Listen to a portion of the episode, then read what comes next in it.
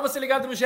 Globo, alô, você ligado no GE Fluminense, está entrando no ar mais uma edição do podcast da torcida tricolor, edição 266. Eu sou Edgar Marcel de Sá e a coisa não tá boa lá nas Laranjeiras, não. O Fluminense perdeu mais uma no Campeonato Carioca, 1 a 0 para Volta Redonda, lá em Volta Redonda. O Fluminense não vence há três rodadas, vem de um empate com o Boa Vista, uma derrota para o Botafogo e agora a derrota para o Volta Redonda. Um ponto ganho nos últimos nove disputados. Vamos falar sobre esse jogo, sobre o que está acontecendo com esse Fluminense, que gerava muita expectativa depois da temporada 2022, mas até agora não conseguiu entregar tudo o que a torcida tricolor esperava. Chamo ele, o comentarista preferido da torcida tricolor, Cauê Rademacher. O que está acontecendo, Cauê? Olha, Edgar, salve Edgar, salve galera tricolor. Tá feio esse começo de ano do Fluminense e difícil a gente apontar exatamente qual é o problema, já que poucos falam no, no clube, mas a meu ver, eu acho que ficou bem nítido isso nessa derrota agora para o Volta Redonda. Passa muito pela questão física do time.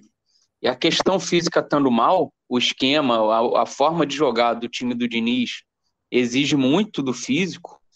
É, você vê quando o Fluminense perde a bola, todo mundo tem que voltar para trás da, da, da, linha da bola, então isso desgasta esse vai e vem atacando em bloco, todos próximos, é muita movimentação do time. E aí o físico estando mal, estoura a parte técnica, tática, é ritmo de jogo, escancara tudo. É, eu tenho visto muita gente falar: ah, os jogadores entraram relaxados, é começo de ano, entrou assim. Não sei se é relaxamento, não. Você vê o, o Ken e o Arias, por exemplo, contra o Volta Redonda, não conseguiam dar um drible em ninguém do Volta Redonda. O Volta Redonda fisicamente engoliu o Fluminense sei se Volta Redonda é o time melhor preparado dos pequenos, parece ser, mas se está muito à frente fisicamente. Mas o que se viu quinta-feira lá no Raulinho de Oliveira foi um time que ganhava todas as divididas, pegava todos os rebotes, se impôs. O Fluminense não conseguia passar ali, rondar. O Fluminense rondava a área do Volta Redonda e não conseguia penetrar no, no segundo tempo. Então, eu acho que passar muito pela questão física a gente lembra que o Fluminense deu mais férias que todos os clubes, foram quase 50 dias de férias. Com o Diniz no começo do ano falou que não foi isso tudo, foram 30 dias, depois todos seguiram é, remotamente um, um, cronograma de treinos físicos, que ficou satisfeito com o que viu na chegada, mas o que a gente vê em campo é um time muito abaixo do, por exemplo, do Volta Redonda fisicamente.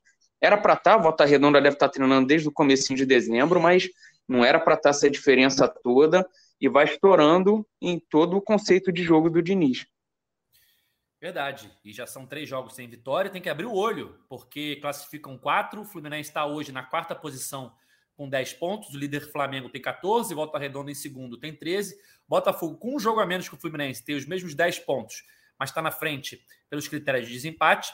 E o Vasco, que está atrás, também tem um jogo a menos. Se vencer, passaria o Fluminense. Então tem que abrir o olho aí para voltar a jogar bem e conseguir a classificação para a semifinal do Campeonato Carioca. Continuando nossa escalação, Gabriel Amaral, a voz da torcida tricolor, que ainda está em volta redonda, depois de ver mais um espetáculo, digamos assim, da equipe de Diniz em 2023. Tudo bem, Gabriel? Não. o, o, último espetáculo que eu vi do Fluminense, olha. Ah, vou falar aí, deve ter sido Fluminense São Paulo, não foi um jogão. Foi, foi um espetáculo é. irônico que eu quis dizer. É, é. Tá. Eu tô vendo muitos espetáculos irônicos e poucos espetáculos reais. Você falou, Edgar, na sua abertura, eu vou deixar isso aqui como coisa inicial, que é o, o, o, clima, né? Deixou o clima ruim, ou alguma coisa assim, laranjeiras, né? Também ficou isso em volta redonda. Eu acho que isso está principalmente é, em Jacarepaguá, né? Para falar de lugares, né? No, no CT do Fluminense, porque é, assim, o Cauê falou alguns motivos. Eu acho que é, é, esse é aquele tipo de jogo, na verdade, que ele, você não analisa ele sozinho, né? Você analisa a sequência. O Fluminense não perdeu volta redonda. O Fluminense tomou o empate do Boa Vista com a menos, perdeu para o Botafogo e perdeu para volta redonda. E, e, quando você tem esse tipo de sequência, você não tem um motivo só. Né? O Cauê listou alguns, eu concordo com os que ele listou. E, e, ainda acrescento mais, assim, o time não é o mesmo depois do pênalti de Calegari ali há uma, uma, uma ruptura. Talvez algum dos problemas já existisse. É que falou, as férias, etc., já existia. mas o, o, o time não é o mesmo. Assim, existiu algum problema. E aí, assim, às vezes não é um problema de. Ah, fulano tá, tá puto com fulano. Não é não uma questão dessa. Mas a gente sabe que o, o Fernando Diniz ele depende de ter o elenco na mão para poder o, o, esse elenco ter a intensidade. Porque o, todo o sistema de jogo dele é baseado na intensidade. A gente já não vinha vendo essa intensidade desde o início do ano. Em vários jogos, Madureira, acho que é evidente essa falta de intensidade, principalmente no segundo tempo. Mas no jogo aqui em Volta Redonda, vendo assim o campo inteiro, é, era bizarro. Era bizarro. Tinha vários momentos em que ninguém se movimentava. Enfim, tem, tem algumas coisas acontecendo aí ainda. Perfeito. Eu fico com a mesma impressão de ver um time assim engessado em campo, sabe? Um time que não se movimentava muito, não conseguia criar espaços que a gente está acostumado a ver com esse time do Diniz, né? É, enfiadas de bola, enfim, situações de jogo que o Fluminense acaba criando, seja por é, aglomerar vários jogadores de um lado do campo, tabelar. A gente não vê mais isso. Pelo menos não tem visto nesses últimos jogos, nesses últimos três jogos em que o Fluminense, de nove pontos disputados, ganhou apenas um naquele empate contra o Boa Vista. Para fechar nossa escalação, Thiago Lima, o Noel, que acompanha o dia a dia do Fluminense no GE. Globo. Tudo bem, amigo? Fala, Edgar. Fala, Gabriel. Fala, Cauê. Cara, acho que vocês já fizeram um bom resumo aí. É... Eu diria que dos problemas, o, o físico, por exemplo, para mim é evidente o que o Cauê pontuou, e aí a gente lembra, ah, o Fluminense ficou 50 dias de férias. É óbvio, vocês já falaram isso, ah, foram 30 dias, depois teve a, o cronograma ali do home office. Mas, pô, não é. Obviamente não é a mesma coisa que você está treinando em campo, você está ali no, no, no treino mais hardcore, né? Falando assim. E, cara, isso você, se dá certo, tudo bem, isso vai passar. Mas se dá errado, obviamente você se expõe, né? Obviamente todo mundo vai bater nessa tecla aí. Eu também, e eu concordo com o Gabriel, não tenho dúvidas que, que a questão do pênalti do Calegari afetou muito o ambiente do, do interno do time, e isso está pesando também. Enfim, a Libertadores é só em abril, mas te confesso que eu já estou muito preocupado.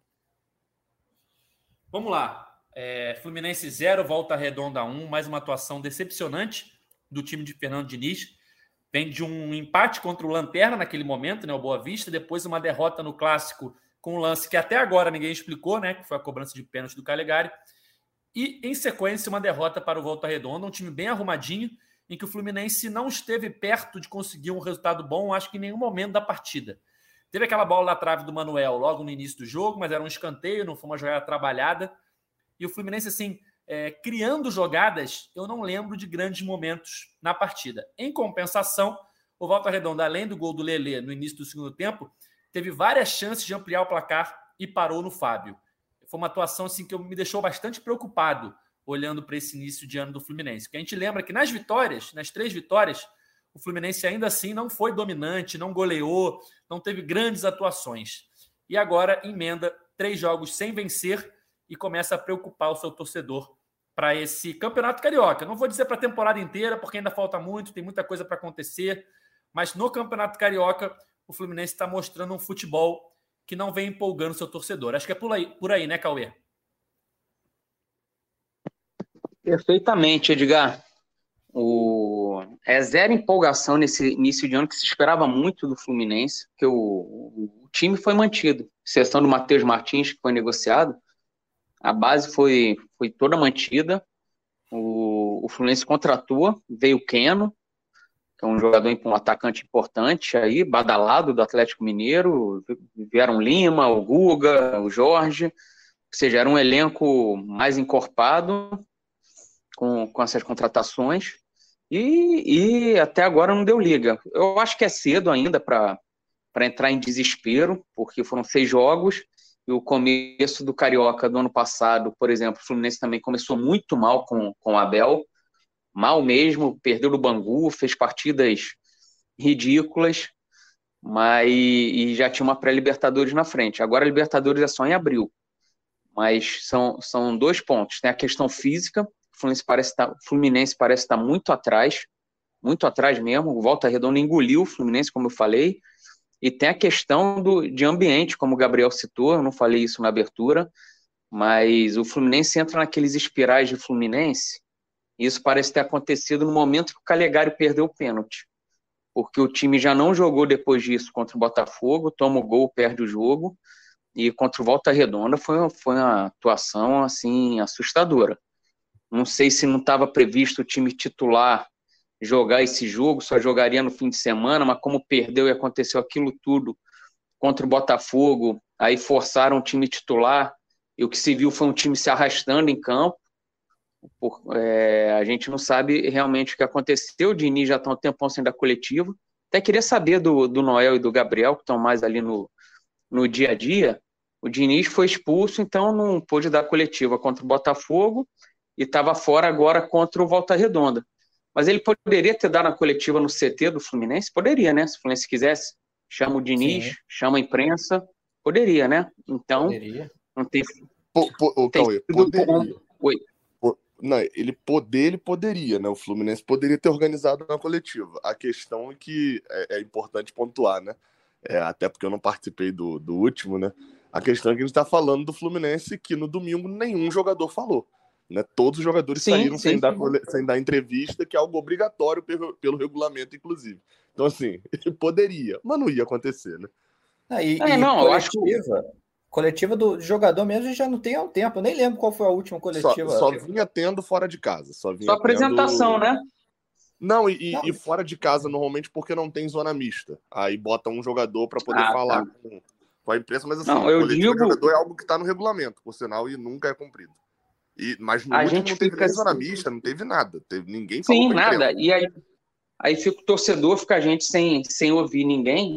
Desde o episódio Calegari, só quem fala é o auxiliar. Então, Fluminense, ninguém falou na zona mista, mas é, teria sido de, de bom tom o Fluminense, de repente, ter marcado uma, uma coletiva ou com o Diniz, ou com o Nino, ou com o Ganso, sabe?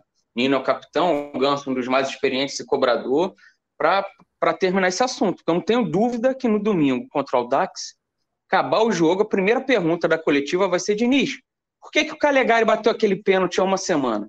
Porque não tem como ser feita outra pergunta. Vai dizer que o assunto está superado e tal, mas é, ontem, é um, é um tema que vai voltar. Ontem o, o, Eduardo Barros, o Eduardo Barros, ontem ele até responde isso lá na, na minha pergunta lá no final, que ele, ele, ele fala, porque eu eu perguntei se, se, o emocional do time, porque ele tava, eu tava falando uhum. sobre a quantidade de bolas é, é, nas isso. costas do zagueiro que o Fluminense vem levando, né? E aí o Diniz já falou que isso é problema de intensidade. Aí você vai pro, pro Eduardo Barros falando que o emocional do time tem, tinha efeito ontem. E aí ele diz que isso é página virada. Que não foi emocional relacionado ao domingo, não. Que isso é página virada. Assim, é complicado porque, como falou, né? Eles viraram a página. A gente não, né? A única resposta que a gente, Sim. a gente que eu digo, tanto imprensa quanto torcedores, a única resposta que a gente teve até agora foi, é, foi uma decisão de campo, ponto. A gente não sabe de nada que aconteceu, né? oficialmente. Né? E pela apresentação contra o Volta Redonda, não parece que é a página virada, né? Porque entrou naquele espiralzinho ali que é bom o Fluminense sair logo. No brasileiro, é, no segundo semestre do ano passado, quando o Fluminense ia mal aquelas duas, três rodadas, que a gente ficava com medo, Ih, será que acabou o encanto? Agora já marcaram o Fluminense, não surpreende mais ninguém. O Fluminense estava conseguindo dar resposta. Eu acho que passa muito também, além do, do episódio Calegari, pela forma física do, do time como um todo, que não está conseguindo fazer jogar. Só ver que o Fluminense não cria chance de gol. É, o, o, passe não sai, o drible não sai, o Keno não, o Keno não consegue passar por ninguém do Volta Redonda. O Ares também não nesse jogo aí, tirando o Fábio, que fez umas boas defesas ali, se não era 2, 3 a 0 volta redonda, eu livraria a cara, assim, de atuação regular do Manuel e do Martinelli. O resto, muito, muito abaixo. Falando dessa questão física, Cauê, que vem sendo muito debatida, né? Eu vejo nas redes sociais muito torcedor falando sobre isso. O Fluminense teve aí um tempo maior de férias, né? A gente já falou aí que alguns jogadores, alguns não, o elenco é, começou a se exercitar antes de se reapresentar, mas não é a mesma coisa, né? Então houve um período maior de, de descanso e que pode estar fazendo a diferença nesse momento. E ontem, na escalação, a gente teve uma mudança, né? O Diniz tira o Iago e coloca o Keno voltando naquele esquema com três atacantes. Aí eu te pergunto, Noel, você acha que nesse momento que o time ainda não está na forma física ideal, é a melhor opção você tirar um jogador de meio campo e botar um atacante? Não talvez seja. É, é, claro que é fácil falar depois do jogo, tá? mas talvez não seja melhor, enquanto o time não está 100% fisicamente, você povoar o meio-campo? Cara, pois é, é, Tem os dois lados. Tem o... a torcida em peso pediu o Keno titular, o Keno uma chance nesse time. É, mas eu acho que isso se comprovou. Eu acho que, sem querer ser engenheiro de obra pronta, né? Mas acho que esse jogo de ontem mostrou que, de fato, não é um momento ideal para você ainda fazer essas mudanças. Eu ainda questiono o Iago de titular, porque eu achei, eu, eu venho achando o Iago mal nesse início de ano. É, mas poderia testar o próprio Lima ali na função, né? De repente, quando o Alexander voltar, pode ser esse jogador que vai completar ali o meio de campo. Mas de fato, se a gente pegar o primeiro jogo que ele testa o Keno no time titular, né? Abre mão de um meio-campo para colocar um, um, ponta, o time desanda, né? O time foi, foi a pior atuação disparado do time titular do Fluminense, né? Isso não levando em consideração o Boa Vista, o Nova Iguaçu, que era um time reserva. É, eu vejo muito isso. Acho que é, concordo nesse sentido, de que o jogo de ontem mostrou que precisa ter mais calma aí nessa mudança, mas eu fico na dúvida se o Iago, por, pelo rendimento dele nesse início de ano, é esse jogador. E eu acrescento aqui um ponto também, é, até faz, faz coro com o que eu falei no início, sobre o, o, o, fato do, de não ser um motivo só, né? Não é só físico, não é só clima, não é só bola e tal. Que é, não era só o Iago, né? O Iago ontem não pisou em campo. e, e é o mesmo time, porque eu, eu tinha muito torcedor com muita raiva das atuações do Iago Felipe. Olha só, o cara. E assim, o jogo foi uma mostra de que não era ele a, a, a questão, né? De que talvez, assim, é, é, a falta de intensidade até tenha sido uma culpa da saída dele, né? É óbvio que o Ken não é mais jogador, acho que com a bola no pé ninguém duvida isso do que o Iago, mas a dinâmica na frente é outra. E, e isso não vai dar só no Iago Felipe, não. Isso, para mim, é, vai dar também no, no Cano, vai dar no Ganso. O, o Ganso ontem estava se escondendo do jogo. Assim, isso eu, eu fiquei depois assistindo, reassistindo o jogo em casa e estava percebendo alguns lances. Eu falei, cara, o, o Ganso está entrando atrás do zagueiro para poder não receber a bola. É, é, era um time parado, esse time em campo. E, e Mas, bem o Gabriel, que a gente costumava ver. Foi pode, mal. Pode Será que o Ganso, o, Ganso é um cara mais que ninguém, eu acho que ele depende muito do físico dele. Será que é, é o físico que não está fazendo ele conseguir é, se movimentar e, e, e, distribuir o jogo, estar tá em todas as partes do campo como ele estava? Eu acho que passa muito pela. Ele e o Cano, eu acho que está muito nítido que eles estão abaixo fisicamente.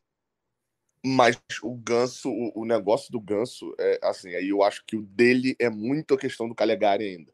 Porque, vamos lembrar, né? É, depois que a gente viu as imagens do Noel, até gravou um vídeo lá pro, para o GE também, que ficou bem explicado, é, é, você percebe que o Ganso é o ator principal no filme Quem bateu, quem mandou o Calegari bater o pênalti, né? Ele é o determinante, Isso. é ele que pede para o John Arias bater, é ele que manda o Calegari aceita, né? O pedido para o Calegari bater depois, enfim.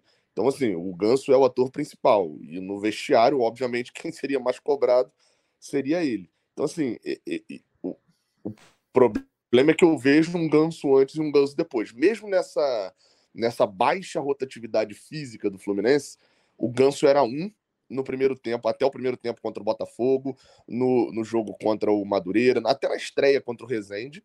É, apesar de não ter gostado tanto assim da partida dele lá contra o Rezende, mas assim, era um até lá e é outro completamente diferente depois do jogo contra o Botafogo. Assim, é, é, é isso, o, o jogo de ontem é o que eu falei, assim, não é nem a questão de movimentação, acho que isso tem também.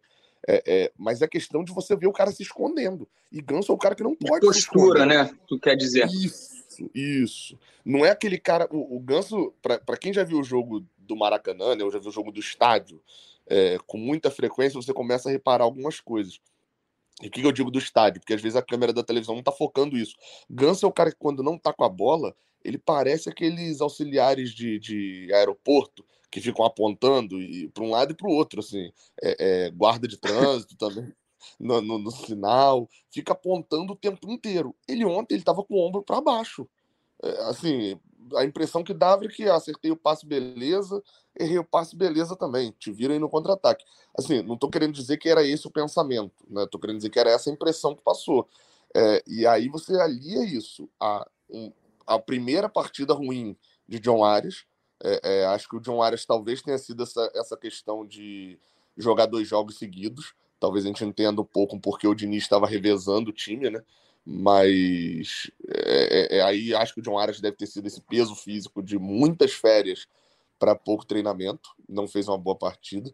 Mas você vai para um Germancano que, assim, eu até estava trocando a ideia com o Fio ontem, enquanto a gente fazia lá a transmissão do jogo, e ele, ele lembrou de um negócio bem importante, assim.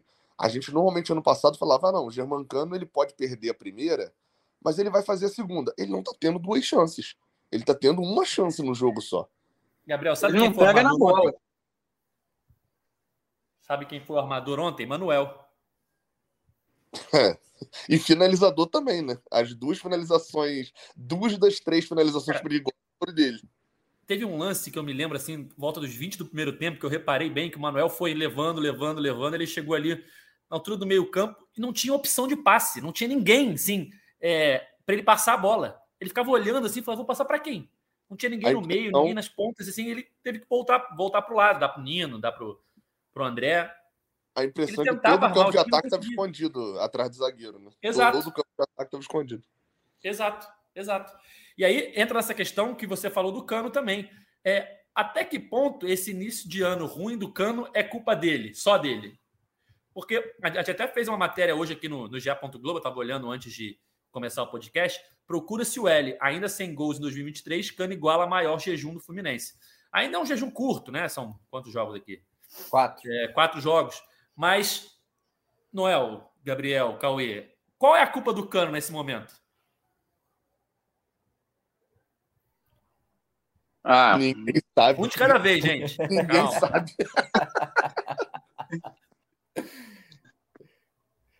Fala aí, Cauê. Posso, posso ir?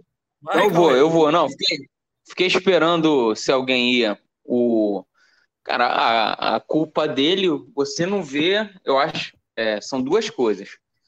É, quem nasceu primeiro, o ovo ou a galinha? O cano não está finalizando porque a bola não chega ou a bola não chega porque o, o, o cano não está se movimentando para finalizar essa bola?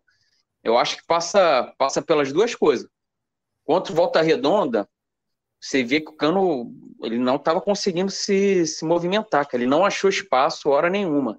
O cano é um dos que mais sentem fisicamente esse começo de temporada. Vale lembrar que o, o Cano ficou, sei lá, mais de 30 dias lá no Catar, acompanhando a Copa do Mundo. Depois voltou. O Fluminense teve, como a gente disse, quase 50 dias de férias. O Cano ainda se apresentou um ou dois dias ou três dias depois que todo mundo. Noel sabe melhor aí de cabeça, mas o Cano ainda chegou uns dias, dois dias depois, assim, começou a, começou atrás, sabe? Tudo isso tem, tem um preço. O cara ficou 30 dias no Catar, por mais que ele faça uma academia no hotel, corra na esteira, não sei qual era é, a estrutura que ele tinha à disposição, mas não está longe de ser a mesma coisa, né? Então ele está pagando um preço alto aí pela, pela forma física, para entrar em forma. Eu não sei se. Aí eu não sei responder se ele vai entrar em forma jogando mais vezes ou se pegar, deixar ele 10 dias sem jogar para depois botar para atuar. O Fluminense pega o Aldax agora domingo e depois, se eu não me engano, só o Vasco no outro domingo. Vai ter uma semana aí. Se ele segura o cano até o jogo contra o Vasco, eu tenho que botar contra o Dax para ir pegar ritmo de jogo. Aí, aí é com a preparação física, fisiologia, diz. E, e todo mundo que vem do, do futebol árabe vem abaixo, né? Já, já é ciente disso. é, mas assim, falando do Cano, de fato, ontem eu achei ele a bola pouco, ele pouco participou do jogo assim, né? Mas eu pego muito como exemplo o jogo contra o Madureira. Para mim, o jogo contra o Madureira foi o que ele mais participou e aí demonstrou que ele está muito mal fisicamente, porque ele não conseguiu é, finalizar. Teve até uma cabeçada no travessão, mas tirando isso, teve um. Eu lembro de um lance que ele domina a bola na entrada da área, ajeita o corpo para chutar, e aí é, ele não conseguiu concluir a jogada, acabou tendo que tocar. Ele perdeu muita velocidade, sabe, nesse nesse início de, de temporada, e isso me chamou muita atenção. Acho que esse jogo contra o Madureira foi o que mais me chamou a atenção, porque foi o que ele teve mais chances, assim, mais possibilidades de finalizar. Ele contra o Volta Redonda, quando ameaçava chutar, ele já era brecado. As poucas vezes que ele ameaçou chutar, O chute nem, nem foi concluído. Parecia no videogame. Alguém já pegou e, e te travou. os dois zagueiros do Volta Redonda até fizeram. O, o, na verdade, os quatro defensores do Volta Redonda fizeram boas partidas. Até o Wellington Silva, que é aquele, o Wellington Silva mesmo, não aquele, o outro aquele, o, não aquele Arsenal, aquele lateral direito, né? Porque tem dois Wellington Silva aquele, né? É, destruiu o Keno, né? Assim, foi impossível o John Arias e o Keno passarem por ele, assim. É, então, assim, tem esse fator para o cano aí também. Eu, no, na comparação do Cauê do ovo da galinha, eu acho que nesse caso aí não existiu nem ovo e nem a galinha. Ou existe, enfim, porque os dois aí vieram juntos, né? Eu concordo totalmente que o, o cano tá mal fisicamente e ele depende do time criar para ele também. Assim, vamos lá, ele ontem ele teve uma chance de finalizar, né? Mais a Vera. E aí ele chuta aquele lance no finalzinho do jogo que depois gera lá o lance que o John Arias pediu pênalti e tal. No jogo contra o Botafogo, se eu não estou enganado, ele, ele tem uma chance também de finalização, que a bola desvia, o goleiro acaba espalmando lá no ângulo. É, assim, ele te, tá tendo uma chance assim, de chutar apenas. Né? Ontem acho que ele tem uma outra finalização, mas a bola acaba indo para fora. É, ele é um cara que depende muito de confiança também, né? Porque o Cano é o chuta-chuta. E quando você vai não fazendo gol, você não faz o gol, não faz o gol, você vai perdendo a confiança. Teve uma bola que ele recebeu ontem do lado direito, que o tradicional dele era bater pro gol. E dane e ele tenta cruzar para a área. É, esse tipo de lance vai minando a confiança, né? E aí começa a entrar nesse, nessa espiral que o Noel falou, né? Tipo assim, é, você precisa jogar, é o paradoxo, né? Você precisa jogar para adquirir ritmo. Tá bom, mas se você jogar e não fizer gol, você perde a confiança e aí não adianta você ter ritmo sem ter confiança. Então, assim, tá naquela espiral, e o pior é que Cano não dá nem pra gente esperar sair um pênalti, né? Pra, pra ele fazer um gol de pênalti. E pra tirar em ar. Cara, ontem. Não, e tem uma. Saíram... O Edgar, rap, rapidinho, rapidinho, tem, tem uma coisa. Eu fiquei pensando, pô, o Cano tá mal. Aí eu fui ver quem tava no banco.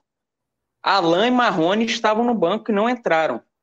A outra opção de ataque, de atacante, o William Bigode, entrou no finzinho. Antes entraram Jorge, lateral esquerdo, Lima, volante, ou meia, né? Dependendo do meme, e Arthur e Giovanni. O, o Marrone e o Alan, nem com o time perdendo de 1 a 0 para o Volta Redonda, precisando empatar, oh, precisando não, fazer gol, criar, não, não entraram. Não, você está sendo injusto aqui. É porque ontem pouparam o Alexandre Jesus porque ele era a opção ali que estaria. Ele estava poupado. Ah, verdade. Ele, ele não estava no banco mesmo. Isso, é. não está no banco aqui. Tu pode até conferir aqui o banco. Eu senti falta do, do Alexandre Jesus. Cara, eu fiquei pensando ontem, ali no final do jogo, ali, 40 minutos, quando já tinham feito todas as substituições, né? Já tinha saído Ganso, já tinha saído Ares. Falei, cara, imagina se sai um pênalti agora, cara. Quem é que bate depois de toda a polêmica? Calegari já tinha saído, né? Também. Né? depois da polêmica do clássico, sem Ganso e Arias em campo, o Cano não tem essa. Não, o Arias não saiu, não, Edgar. O Arias ficou é, até o, fim. saiu, quem saiu o Keno. É. É. Ah, tá. O inclusive, Arias poderia bater. Mas, cara, eu ficava pensando assim: imagina se sai um pênalti, como é que ia ficar o clima? Não. Mas esse climão vai ficar até mesmo com o Ganso em campo, porque a, a, o próximo pênalti do Fluminense, é, é, é, eu até ouvi uma ideia ontem que era o próximo pênalti o Calegari ir lá, pegar a bola, ficar com a bola na marca do pênalti, depois olhar assim pra câmera e dar uma sacanagem, sacanagem, sacanagem, dar a bola pro Ia ser bom. Ia ser engraçado. Ô, Edgar, Você, você reparou, a gente tem aquele embate aqui do escanteio curto, escanteio na área, né? Assim, esse escanteio curto do Fluminense é um nada, porque é, um toca para o outro, que toca para o outro, e não sai nada dali, todo mundo marca e não sai nada. O Fluminense até contra o Botafogo bateu um escanteio muito bem bolado ali. Que o, não foi um escanteio, foi um misto de escanteio curto com escanteio na área. O, o Ganso bateu rasteiro para a área, enganou todo mundo, mas ou foi Samuel Xavier ou Arias furou no primeiro Samuel. tempo ali. Foi uma jogadinha. Foi Samuel, né? Foi bem, bem bolada, bem tramada ali. Esse escanteio eu, eu levo fé. Mas aí ontem o Fluminense contra o Volta Redonda, o Fluminense inventou a falta curta. Tiveram as três faltas na intermediária frontal, pouquinho longe do gol. O Fluminense não tem um grande batedor, então não, não ia bater direto. Mas aí o Fluminense duas vezes esperou o juiz dar o espaço, armar a barreira. Aí um tocou para o outro, mas não foi aquele tocou para chutar. Um tocou para o outro e ficou aquela rodinha ali, trocando passe, e, e, a vida seguiu. Não sei se vocês repararam nisso, mas o Fluminense inventou a falta curta uma ali delas, na, na intermediária. Não deram em nada, cara.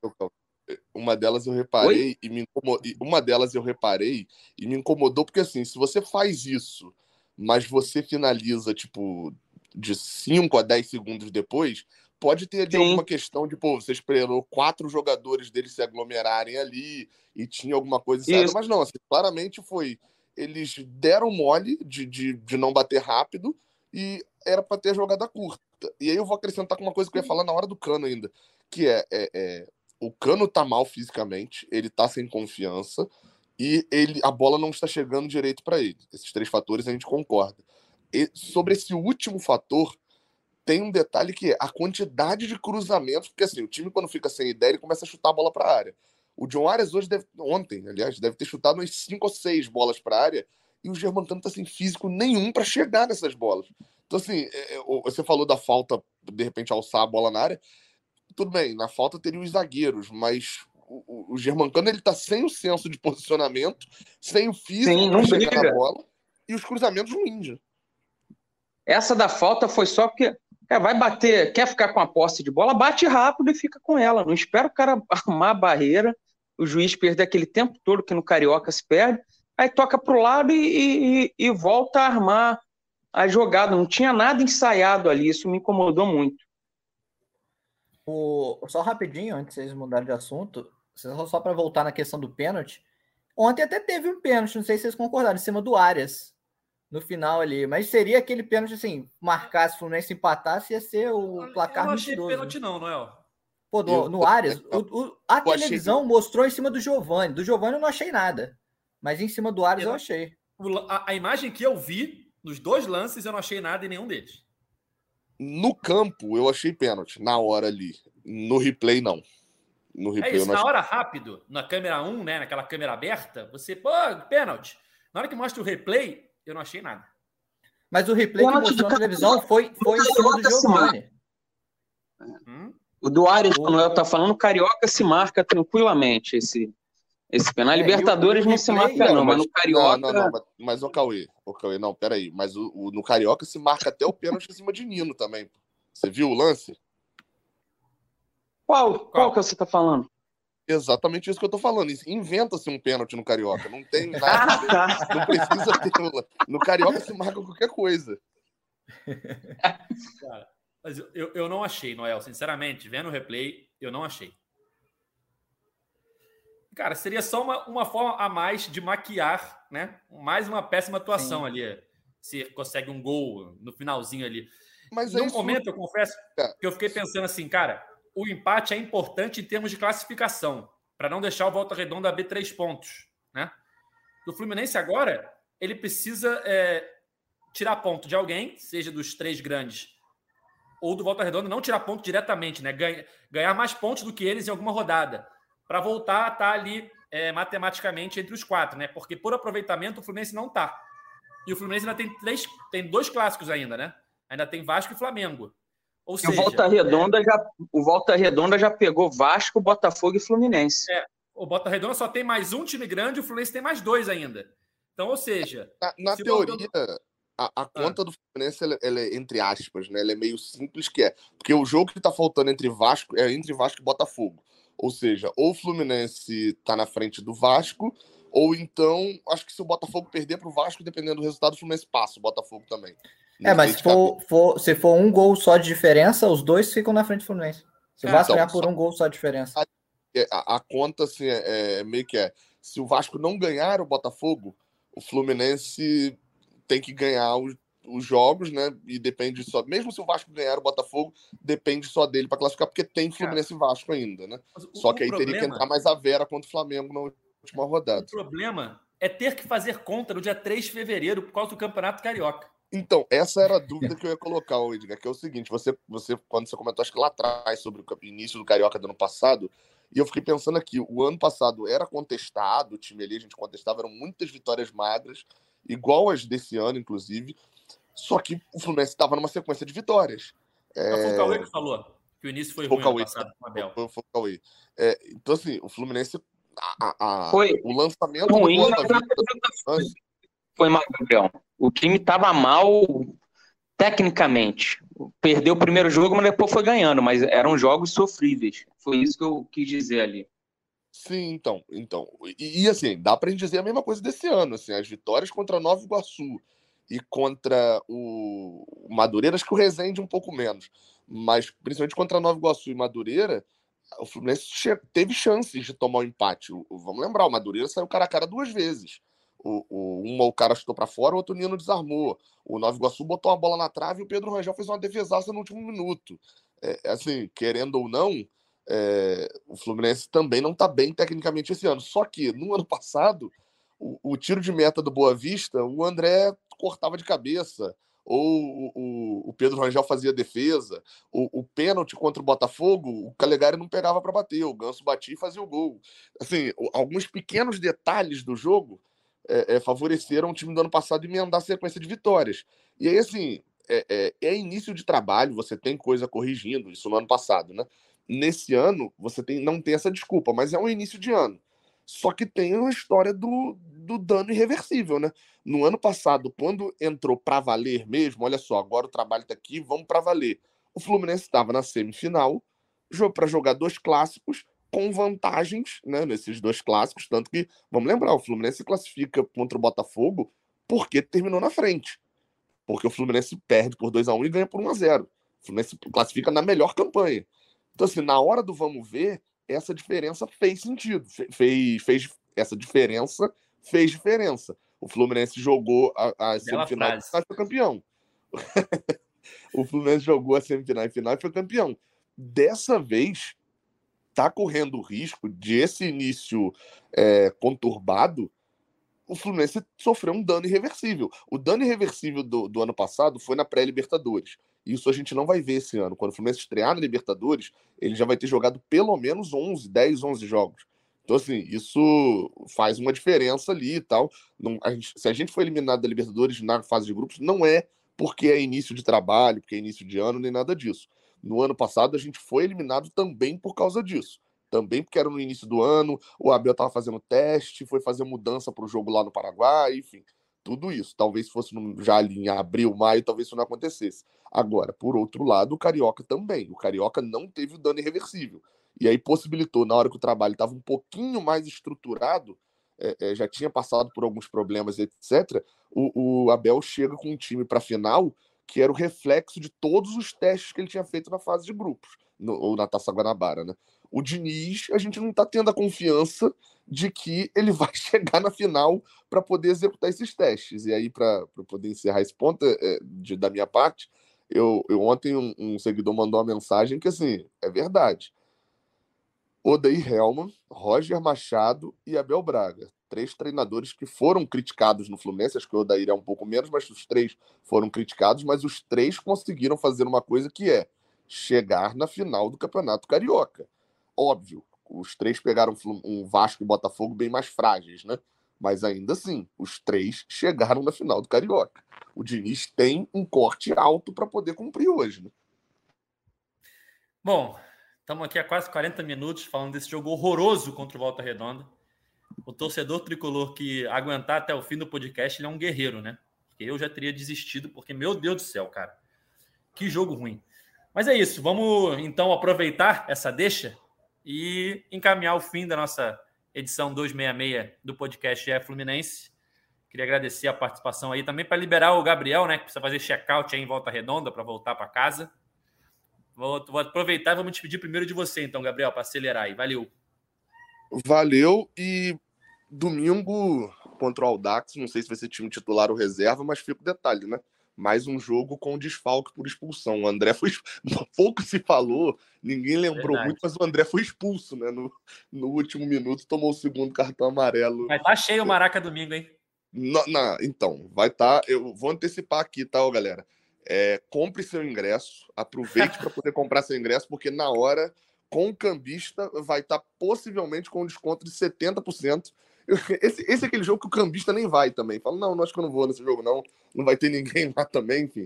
É, é, é complicado. A situação vai ser, vai ser dramática domingo contra o Dax, mas na outra semana tem Vasco, né? E aí, meu amigo, tem um, tem um detalhe aí, fica aí para a galera das contas. Se eu não estou enganado, desde que começou a gestão Mário Bittencourt, o Fluminense não perdeu dois clássicos seguidos, a não ser as duas finais do Carioca de 2020 para o Flamengo. Acho que foi a única vez, desde o início da gestão Mário Bittencourt lá em 2019. Mas isso é uma pauta mais para segunda, né? Um abraço. É isso. Valeu, Cauê. Valeu, Edgar. Eu não vou ter forças para falar que o jogo contra o Dax é o mais importante da história do, do Fluminense, que seria demais. Mas é vencer ou vencer. Só a vitória interessa. É isso, direto ao ponto. Valeu, Noel. Valeu, Edgar. Valeu, Cauê. Valeu, Gabriel. Cara, é, vamos ver. Esse jogo contra o Dax, eu não sei também, né? A gente ainda não sabe se vai ser titular ou reserva. Mas tendo uma semana depois ainda para de preparação para o clássico contra o Vasco, eu acho que o, o Diniz tinha que ir com força máxima com os titulares e tentar uma vitória para amenizar esse clima aí, porque se não vencer, prevejo uma semana de crise nas Laranjeiras. Perfeito. É, vamos chegando ao fim de mais uma edição do podcast GE Fluminense. A gente tem um encontro marcado na próxima segunda-feira para falar tudo sobre Fluminense e Aldax, que se enfrentam domingo às 18 horas no Maracanã. Valeu? Nosso podcast está nas principais plataformas de áudio, é só procurar por GE Fluminense ou então no seu navegador ge.globo barra Fluminense. Esse podcast tem edição de Denise Bonfim, a coordenação de Rafael Barros e a gerência de André Amaral. Valeu, galera, até a próxima. Tchau! O para a bola, o Austin de pé direito!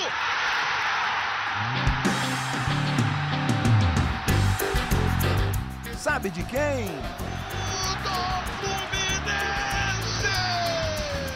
Flusão, do tricolor das Laranjeiras. É o GE Fluminense.